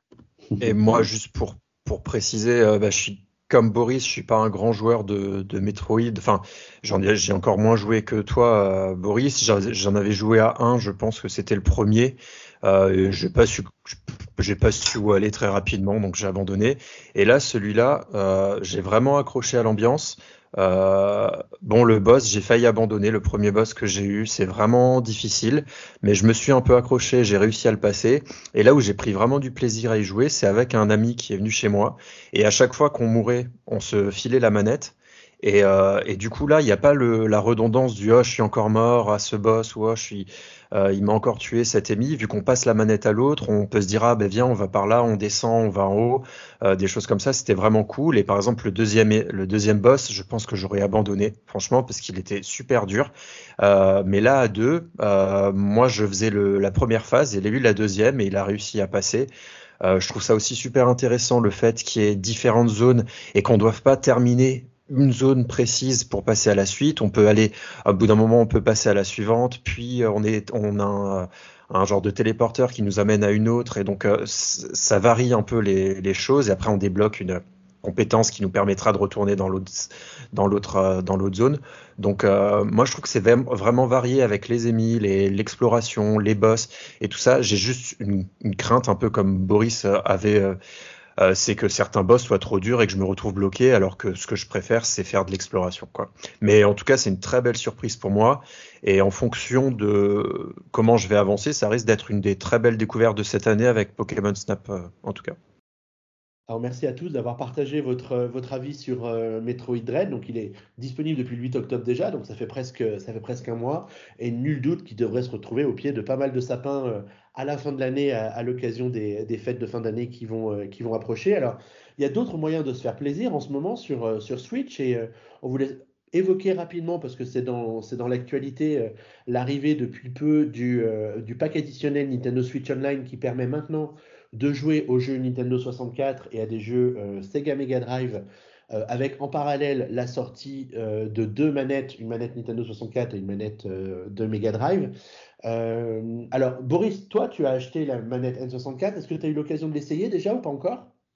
Je l'ai pas essayé, je l'ai ouverte. D'ailleurs, il y a une vidéo qui devrait arriver ou qui est déjà arrivée sur PN selon quand est-ce qu'est publié le PNcast. Euh, alors, euh, il y a quelques petites modifications. Donc, la manette est arrivée. Elle vaut 50 euros plus 6,99 de frais de port. Ça va quand même pas donné. Cette force, ça tue. Alors, elle est livrée avec un câble USB-C déjà, ce qui est pas trop mal. Je crois que c'est ce qui différencie par rapport à, la manette SNES. Je crois pas qu'elle avait eu droit à son câble. J'ai plus de souvenirs. Alors, il faut savoir que, à la différence d'une manette 64 classique, c'est exactement les mêmes dimensions. Hein. Il n'y a pas, eu- il y a, pas de différence notable sur la, sur, sur l'aspect. Juste, elle a des petits boutons en plus à l'arrière, parce que en fait, sur la face, euh, sur la face où il y a des boutons, bah, rien ne change. Tu as ton start, ta manette, euh, ta, ta manette mécanique, as ton D-pad, ton A, ton B, tes quatre boutons C. Tu as toujours ton L, ton R. Tu as un tout petit bouton sur l'arrière ZR pour pouvoir arriver au menu de sauvegarde. Tu sais que c'est le menu de sauvegarde de la, de la, du Switch Online, ça se fait avec ZL et ZR. Et bien donc ils ont rajouté le ZR, il n'y a pas de ZL. Incroyable. Et ils ont rajouté un bouton Home, un bouton euh, Screenshot et euh, un bouton de un bouton de synchronisation. Par contre, ils ont rempli le creux où il y avait le Rumble Pack. C'est-à-dire Ah. qu'il n'y a, pas ce vide, tu as une petite arcade Mm. quand même pour faire style, mais par contre, c'est comme si elle était remplie. Et il faut savoir du coup que donc elle fonctionne à batterie et qu'elle fonctionne également et qu'à l'intérieur inclut les vibrations. Donc du coup, on va Ah. Et apparemment, petite info du jour, hein, c'est tout frais, euh, on peut y jouer donc avec Super Mario 64 dans la compilation Super Mario 3D All Star. Ah, c'est cool. Et une petite question que je me pose justement par rapport à ça, sachant que, bah, que ça soit euh, Star Wars Episode 1 Racer, Turok, Turok 1, Turok, euh, Turok 2 et Turok 3 qui sont sur l'eShop, est-ce qu'ils auront droit à leur mise à jour manette? L'avenir nous le dira. Ah, grand suspense. Suspense. Donc Bah, juste, merci elle est- pour ce petit elle est tour un poil plus lourde, manette. Alors, parce que en fait, justement, c'est une manette de Switch 64 que, qui est En fait, c'est plus vraiment une manette de N64. ouais, c'est ça. qui fait plein de trucs d'après ce que tu dis. Bah, sinon, sinon, par contre, il y a des détails qui, euh, qui, euh, qui, euh, tout est, tout est pensé. C'est-à-dire, que tu prends à l'arrière, à l'arrière, tu avais Nintendo 64 contrôleur euh, à l'envers. euh, il fallait vraiment retourner la manette pour le lire à l'endroit, en fait. Et ben, ils l'ont conservé, par exemple, euh, euh, gravé, euh, gravé dans, le, dans le plastique. Et il y a deux, trois petites modifications, c'est-à-dire des pas de vis qui sont plus forcément au même endroit, des, des, aérations qui n'y sont plus. Mais sinon, c'est exactement les mêmes sensations. C'est-à-dire que les boutons, à part le fait que ça soit neuf, eh ben, sont aussi épais et, aussi, et répondent à peu près de la même façon, offrent la même résistance.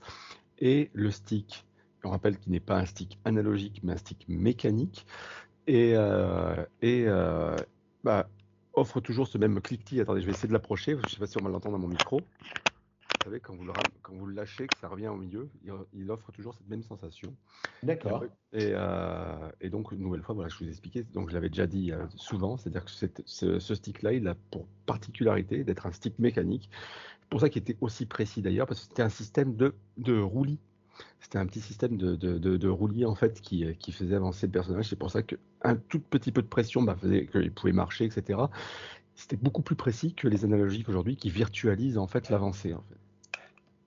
Donc, ça a l'air intelligent ce que tu nous dis, mon bobo. Ça À cette heure aussi tardive, c'est dur. En tout cas, c'est un bel objet. C'est un bel objet. Bah écoute, en Et c'est la première fois que priori, Nintendo ressort les manettes euh, officielles. Rupture de stock de cette manette euh, N64 Switch euh, jusqu'à 2022, au moins aux États-Unis. Alors j'imagine que ce sera pareil chez nous. Mais en tout cas, cette, euh, version a bien marché, en dépit du fait que tout le monde râlait que c'était du vol, que c'était l'arnaque, que personne n'achèterait, enfin comme d'habitude quoi.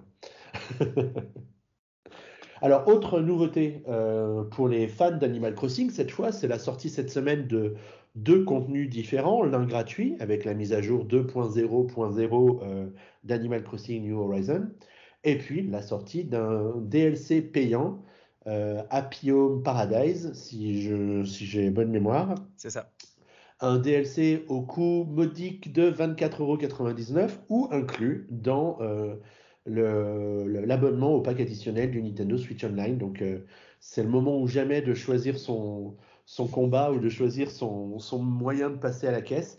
C'est peut-être pas bête de profiter du, de la promo, enfin du bonus du pack additionnel pour euh, se laisser tenter et peut-être redécouvrir certains jeux N64, euh, même si avec le catalogue de 9 jeux N64 et 10 jeux euh, Mega Drive, c'est encore un peu limité, mais bon, ça laisse quand même de quoi faire pour s'amuser.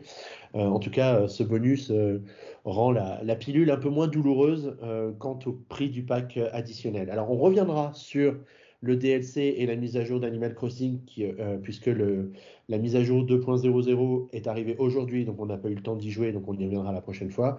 Et ce sera sans doute l'occasion pour nous aussi de revenir sur le DLC, puisque j'imagine que plusieurs parmi nous, n'est-ce pas Guillaume, vont craquer yes. pour ce DLC et se lancer dans l'aménagement de maisons de vacances en tout genre, et on pourra en parler dans le prochain PNcast. Un petit live à l'ancienne yes. Pourquoi pas pourquoi pas. Alors du coup, je vous propose qu'on passe à la dernière partie de ce PNcast euh, où je vous juste, juste une, je te oui. coupe juste pour une info qu'on n'a pas précisée, pour, ouais. faire, pour rebondir par rapport au, pen show, au PNcast de la, de, la, de la, dernière fois sur Nintendo Direct.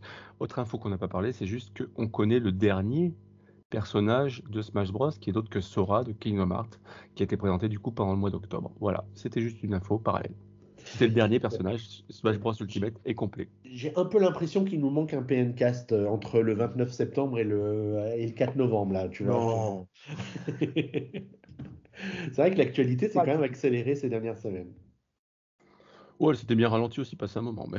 Oui, aussi, aussi, aussi. Mais bon, on s'habitue, on s'habitue euh, vite à. Ralenti comme quoi Comme les chiffres de vente de la Switch récemment ah, oh, oh, quelle transition. Oh là, quelle transition.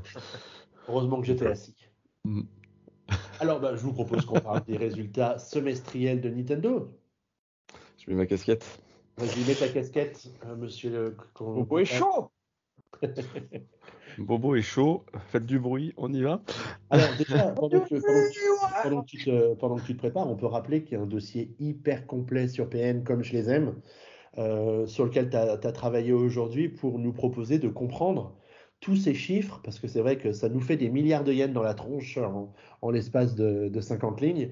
Mais du coup, c'est super bien expliqué, avec toutes les perspectives euh, sur le deuxième semestre qui, qui, a commencé, et puis ben, aussi des perspectives sur l'année 2022 en, en, général. Donc une, une lecture super intéressante. Euh, je pense que je ne pouvais pas faire mieux en termes d'autopromo. Donc là, si les gens ne viennent pas lire cet article, c'est que j'ai mal fait mon boulot. Après, c'est euh, un petit peu mon métier, donc c'est un petit peu. Moi, je, je brasse pas autant de milliards. Hein. Généralement, je reste, je reste à quelques millions au niveau, au niveau de ma boîte, mais c'est vrai que c'est des chiffres qui donnent le tournis. Allez, on part du coup sur les chiffres. Donc, ils sont tombés. Vous rappelez-vous, je vous avais laissé sur le PNcast, justement sur l'exercice fiscal de Nintendo qui s'était clôturé le 31 mars, où je vous avais donné un petit peu mon, côté un petit peu sceptique quant au fait que Nintendo puisse réaliser les objectifs qui lui avaient été donnés.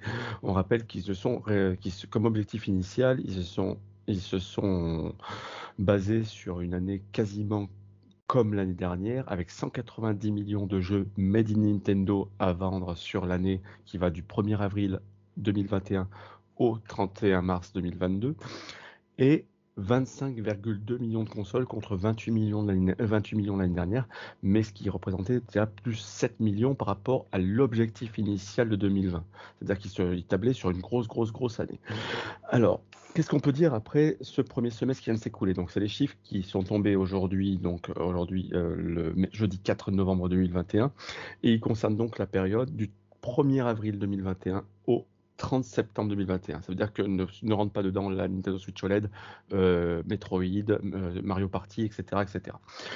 Euh, donc, qu'est-ce qu'on peut en dire? Donc, déjà, première chose, ben oui, le chiffre d'affaires est en baisse par rapport à la même période, donc 1er mars, 1er mars 2020 au 30 septembre 2020, en baisse de 20%, de 18,9% précisément. Il était de 769 milliards de yens en, en 2020 contre, et contre 624 milliards de yens aujourd'hui. Euh, ça paraît énormément énorme, donc on passe de 5,85 milliards d'euros à 4,73 milliards d'euros pour faire euh, comparer. On va dire. Que s'est-il passé? Que s'est-il passé? Euh, C'est très simple, c'est-à-dire que Nintendo a vendu déjà. un peu moins de jeux que l'année dernière. C'est-à-dire que euh, ils sont en recul. Au niveau des jeux, ils étaient à, ils en ont vendu 80, 94 millions de 93,89 même pour être précis, euh, cette année, euh, donc de date à date.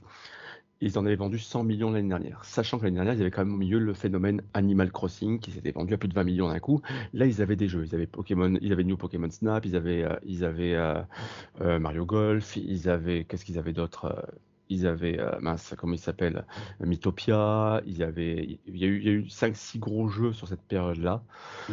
euh, mais c'est pas des jeux qui étaient l'équivalent du phénomène Animal Crossing. C'est-à-dire que quand même, au final, on peut voir que le recul est léger, il s'est quand même très bien vendu, on a quand même beaucoup de jeux qui, qui étaient déjà en place qui sont aussi très bien vendus, et au final, on limite les dégâts, on est déjà à 94 millions. Sur un objectif de 190 initial, on est plutôt dans les temps, et sans sortie, sortie, euh, sans grosse sortie majeure. Celui qui s'est mieux tiré d'ailleurs, euh, qui a mieux tiré son épingle du jeu sur cette période-là, c'est Skyward Sword qui est sorti en, donc en mai dernier. Skyward Sword HD qui, a, qui s'est déjà vendu donc à plus de 3 millions d'exemplaires, 3,6 si mes souvenirs sont bons, c'est bien ça, 3,6 millions d'exemplaires pour Zelda Skyward Sword, qui est donc le jeu Nintendo le plus vendu sur cette période. Suivent, euh, Mario Kart Deluxe, suivent Ring Fit, suivent Animal Crossing, c'est toujours vendu à plus de 2 millions d'exemplaires.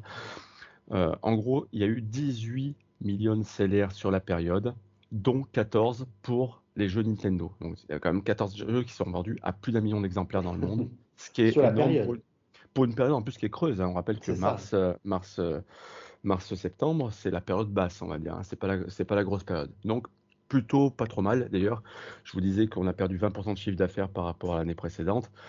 C'est pas les 6%, les 6%, les 6 millions de jeux en moins par rapport à l'année dernière qui, euh, fait que, euh, ça, ça, ça, a joué. Alors qu'est-ce qui a joué là-dedans? Bah, C'est forcément les ventes de Switch.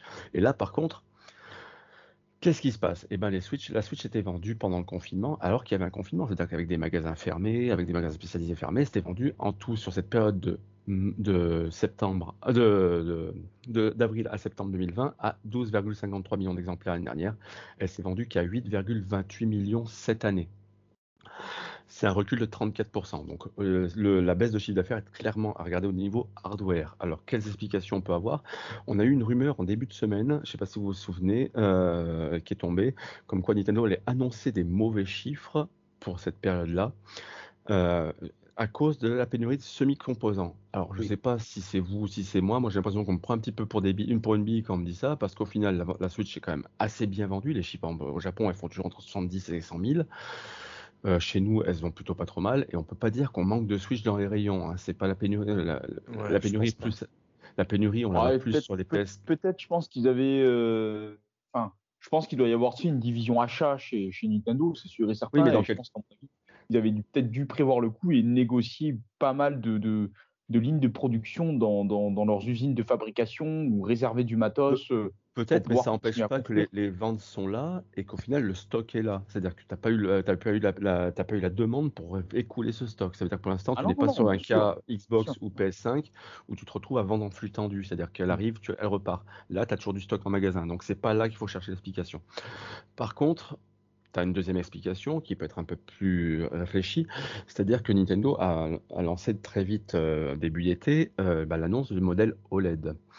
Ce qui fait bah, que ça a probablement ralenti certaines personnes qui voulaient l'acheter, qui voulaient acheter la version normale en disant bah, je vais attendre le mois d'octobre pour l'acheter.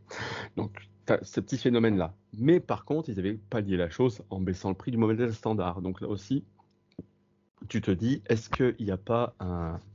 Est-ce que au final, bah, c'est peut-être pas que Nintendo a atteint son plafond de verre l'année dernière, c'est-à-dire en année 4, l'année dernière l'année dernière, c'était l'année 4, a atteint son maximum. Comme très souvent d'ailleurs les consoles, l'année 4, c'est la dernière grosse année avant la, on passait sur la courbe suivante et la courbe descendante. Donc ça, seul l'avenir nous le dira, ça sera quelque chose de très intéressant à étudier. Ouais, En- après, franchement, juste euh, probablement que, enfin, c'était une année exceptionnelle. Enfin, je me souviens qu'on avait Bien fait sûr. le PNcast euh, pour euh, pour ce pour ce semestre-là, c'était exceptionnel. Enfin, c'était dingue là d'avoir revendu. euh, Hmm. t'a- T'avais dit quoi, 12 euh, 12 12,84 voilà. millions d'exemplaires. Et Ouais, donc euh, maintenant, même si, ah, imaginons qu'on était à 8 millions euh, l'année dernière, on serait toujours à 8 millions aujourd'hui.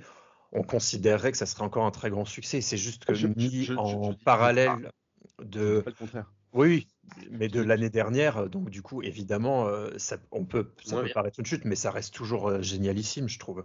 Ça reste génialissime vu d'un point de vue de nous, mais si tu parles d'un point de vue financier, puis là on parle bien de résultats financiers, quand tu parles avec un objectif de 25,2 millions de consoles vendues, c'est-à-dire que tu tables, tu fais ton budget, tu tables, tes, tu tables aussi même ta promesse de dividende à, tes actionnaires, tu tables tes, achats, tu tables tes investissements sur cette base de vente. C'est-à-dire que si tu en vends moins, eh ben, tu peux te retrouver mal. C'est-à-dire que tu peux te retrouver, tu peux, tu peux faire un déficit alors que tu as vendu plus de consoles que deux ans avant. Parce que tu as tablé à côté tous tes achats, etc. Mais ça, c'est peut-être un peu technique, mais c'est vrai, il faut penser comme ça. C'est-à-dire que tu, tu pars d'un objectif, si tu l'accomplis pas, tu peux vite te retrouver mal, quoi. En tout cas, c'est euh, pourquoi je parle de plateforme verte? Ça veut dire que si par contre on passe sur la pente descendante à la fin de l'exercice, eh ben, ça veut peut-être dire que l'année prochaine, bah, ça sera encore moins, encore moins, encore moins. Et donc, généralement, tu prends toutes les courbes de console, généralement, année 4, tu atteins le pic et après, derrière, tout le monde redescend. Maintenant, il faudra voir à quel point ou si Nintendo arrive à, répondre à ses objectifs. On va voir ça. En tout cas, le chiffre d'affaires, on a compris, c'est sur les ventes de systèmes hardware que, ça que, bah, n'a pas fonctionné. Ce qui nous donne une marge en baisse.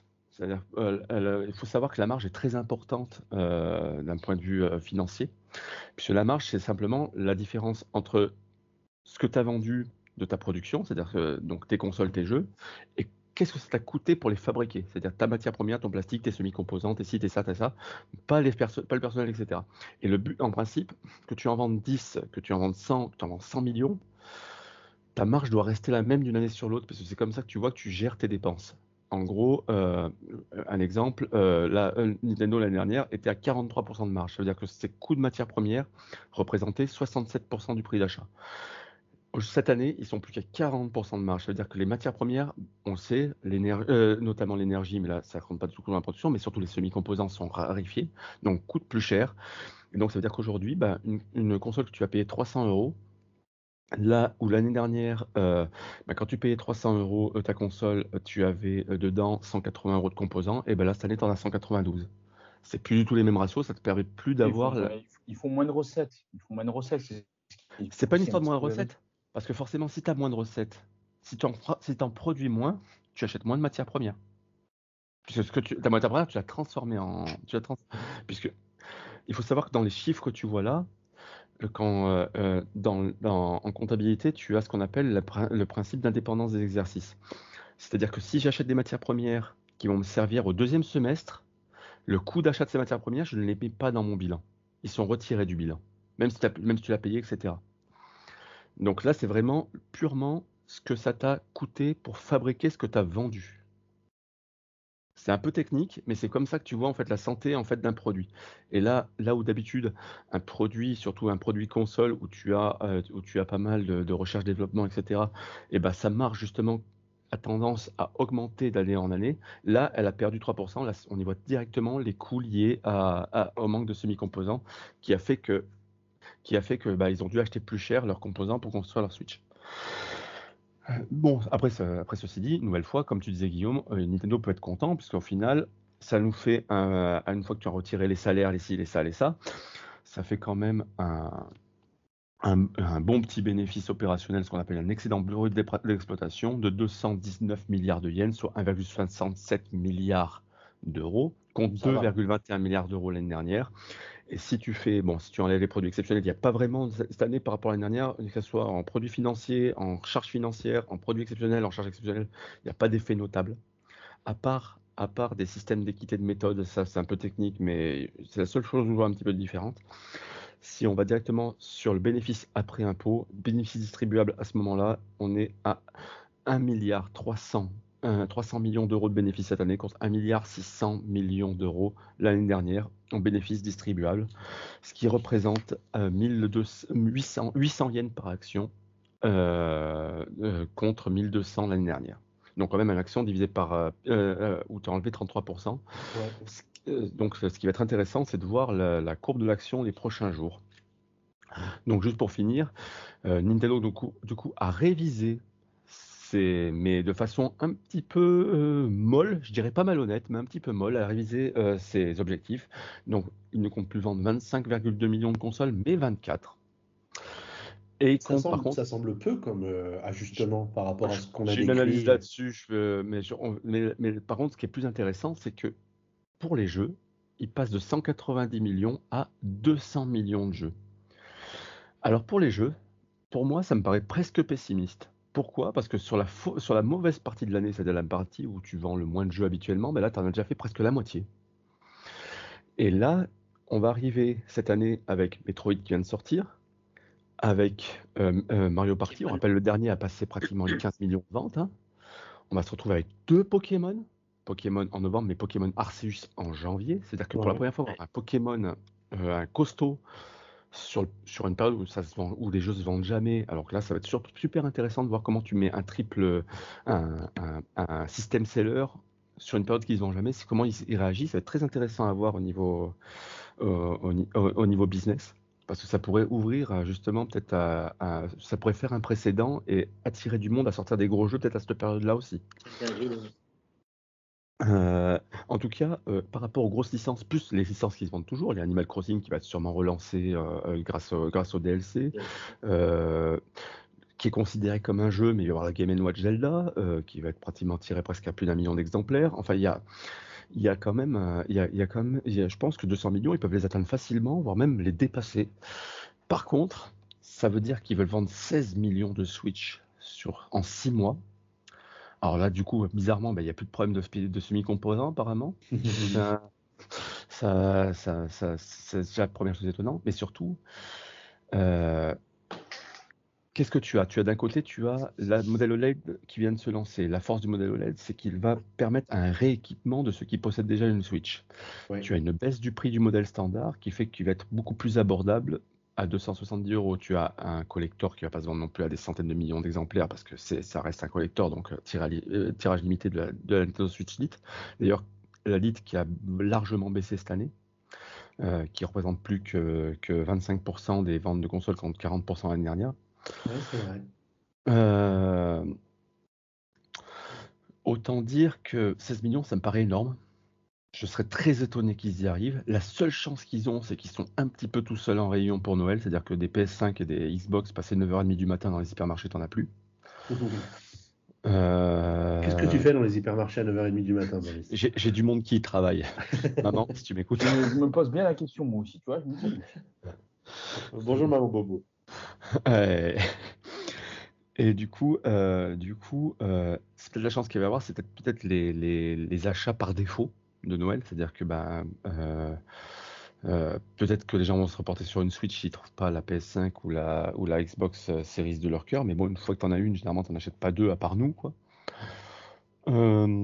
disons que 16 millions, ça me paraît ultra optimiste, sachant qu'à part Metroid, qui est une licence ressortie, c'est-à-dire que c'était une licence qui, qui a dû. Ceux qui aiment Metroid, qui n'avaient pas encore de console, ont peut-être acheté une console avec. Par contre, Pokémon, ça fait déjà le troisième volet, donc euh, surtout avec un canonique avant, bah, à part, euh, ça va être à la marge d'acheter une console pour Pokémon. Euh, je vois pas quel jeu pourrait attirer actuellement des nouveaux possesseurs qui ne l'auraient pas, qui ne soient pas entre guillemets grand public. Oh, mais tu vas voir l'effet d'aubaine avec tous ceux qui vont maintenant pouvoir s'équiper parce que la console a baissé de 30 ou 40 euros en fonction du, prix que tu voyais dans ton magasin ça va inciter pas mal de gens à s'équiper maintenant. Oui, mais sauf que tu as aussi ce problème de reconversion. Ce qui fait que tu es en train de, de, monter à mort le, le, le marché de l'occasion. Ouais, après tout le monde n'est pas fan de l'occasion, surtout avec des consoles qui maintenant commencent à avoir 4 ans, bientôt 5 ans. Euh. Bah justement, tu, tu, tu, réfléchis à deux fois. Non, disons, disons que ça va être intéressant à voir, que là, là euh, franchement, euh, bien avisé est celui qui réussira à, à savoir comment ça va se passer pour cette année. En tout cas, une chose est sûre, c'est que, d'ailleurs je le dis un peu en conclusion, c'est que cette année-là va être une année test. C'est-à-dire, en gros, soit Nintendo réussit même, ils atteindront, il faut pas se leurrer, ils atteindront jamais les 24 millions, mais ils pourraient s'en sortir grâce à la vente de jeux. Euh, en gros, s'ils font 20 millions de plus de jeux, tu fais 21 ou 22 millions, tu le verras pas sur le bilan, quoi. Hmm. Par contre, s'ils arrivent à 14, 15 millions, bah là, ça pourrait pas être, c'est pas une catastrophe sociale, ça serait bénéficiaire largement. Heureusement, tu vends 15 millions de consoles, t'es content, quoi. Par contre, ça veut dire clairement que la console se baisse, c'est-à-dire qu'elle serait à un niveau moindre que l'année d'avant Covid. Et 14-15 millions, c'est le double ce qu'elle a fait au premier semestre, avec, on rappelle, trois mois de Noël peut-être, mais trois mois vides. C'est-à-dire que les gens n'achètent pas de console entre janvier et, mars. Oui, c'est vrai. Euh, donc du coup, ça va être très intéressant et surtout, je pense que ça va, ça va sceller le sort de la Switch dans le futur. Une euh, console qui ferait une contre-performance, puisque 15 millions, on parlerait de contre-performance contre les 25 de base et 24 révisés.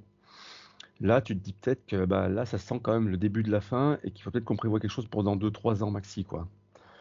Tu fais tes 24 millions, bah, tu te dis, bon, allez, je dors tranquille encore pendant un ou deux ans et après j'y pense plus tard. Mhm, d'accord.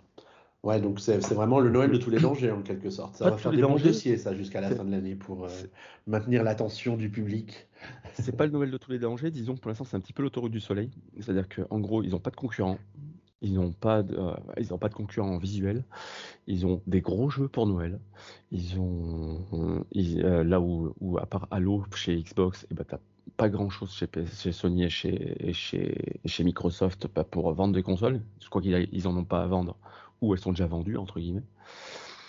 Euh, et euh, donc Nintendo va être un petit peu, euh, bah, en gros, c'est la première fois. D'ailleurs, c'est sûrement une des premières fois où ils vont se retrouver vraiment bah, peinards, c'est-à-dire sans concurrence, sans, sans gêne, sans. Ah avec c'était déjà tranquille l'année dernière. Hein. Non, puis il y avait quand même encore la PS4 qui se vendait encore, et tu avais, avais, quand même des jeux. et l'année dernière, surtout, ils n'avaient pas de jeux à Noël par contre. Oui, contrairement à cette année. Contrairement à cette année, cette année, ils ont vraiment une année. Euh, quand je, ils sont euh, d'ailleurs sur les sur les ventes de jeux prévues, ils en ont plus que l'année dernière avec Animal Crossing, parce que justement, ils ont beaucoup plus de jeux. D'où le fait qu'ils ont des prévisions de vente sur les jeux qui soient si élevées. Qui soient si élevées, mais au final assez faibles quand tu vois déjà le, le, chemin parcouru. Et, euh, et du coup, euh, oui, ça va être très intéressant à voir et j'ai hâte d'arriver en avril pour commenter les chiffres d'avril parce qu'ils vont être passionnants. ah ben on prend rendez-vous direct, Boris. Une double ou une triple lecture qui vont être très sympas à faire. Mais en tout bah, cas, il y aura encore l'intermédiaire de janvier pour, euh, pour le 31 décembre. Et là, déjà, on aura une visu exacte de ce qu'on aura à Noël. C'est-à-dire que si à décembre, on a 14 ou 15 millions, on sait qu'il n'arrêtera jamais les 24. Puisque euh, entre janvier et février, ce sera 2 millions, point barre. Quoi. Eh ben, écoute, on surveillera ça avec attention. Voilà.